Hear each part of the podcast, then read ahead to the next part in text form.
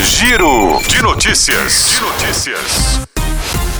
Segunda-feira, 26 de fevereiro de 2024. Eu sou Luciano Augusto e esse é o Giro de Notícias. O Ceará é destaque em quatro de seis indicadores da educação para crianças pretas ou pardas, segundo estudo divulgado pelo Instituto de Pesquisa e Estratégia Econômica, o IPES. A taxa de escolarização na primeiríssima infância, de 0 a 3 anos, das crianças desse grupo no estado foi de 37%, maior que a encontrada na região Nordeste, de 33%, e no Brasil, 34%.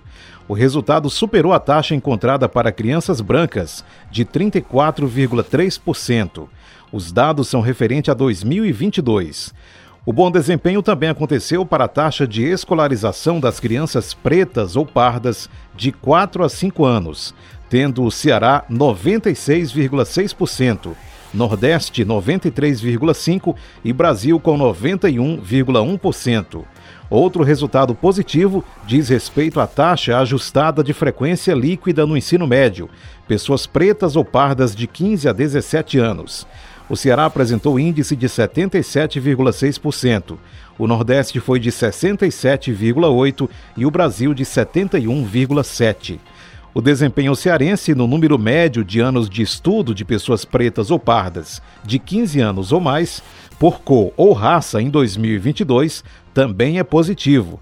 Nesse caso, o Ceará apresentou 8,7%. O Nordeste registrou o mesmo número, enquanto que o Brasil 9,4%. A Agência Nacional de Saúde Suplementar, ANS, atualizou os painéis de reajustes de planos coletivos e de precificação, duas importantes ferramentas de pesquisa para o consumidor. O primeiro traz dados relativos aos reajustes aplicados aos contratos de planos empresariais e por adesão até novembro de 2023. Já o segundo contempla informações compiladas até dezembro de 2023.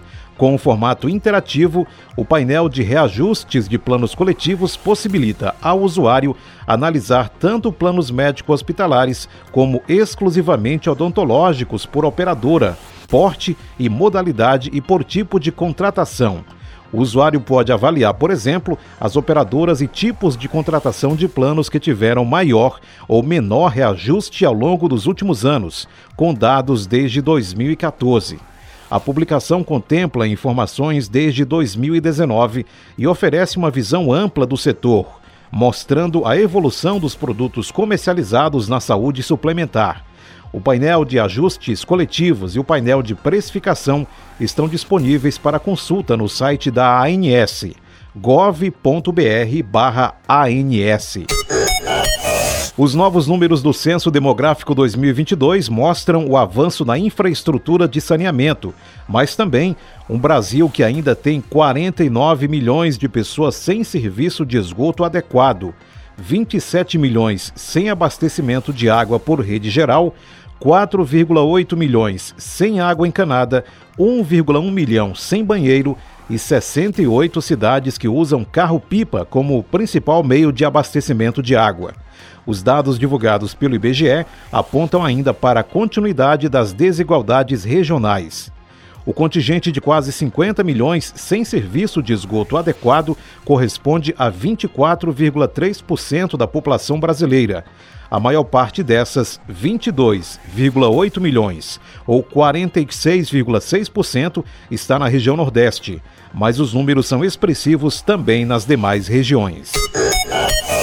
Apontado pelo presidente do Senado, Rodrigo Pacheco, como prioridade para esse semestre, o projeto de sua autoria, que regulamenta a inteligência artificial, a IA, deve avançar em breve na casa.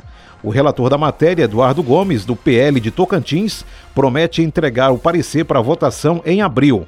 A partir daí, a avaliação de parlamentares é que os desafios do texto só estarão começando e a conclusão da análise no Congresso pode ficar para depois das eleições municipais. A regulamentação foi defendida no início do ano, não só por Pacheco, mas também pelos presidentes da Câmara, Arthur Lira, e do Tribunal Superior Eleitoral, Alexandre de Moraes, que cobrou o Congresso a agir alegando haver riscos às eleições.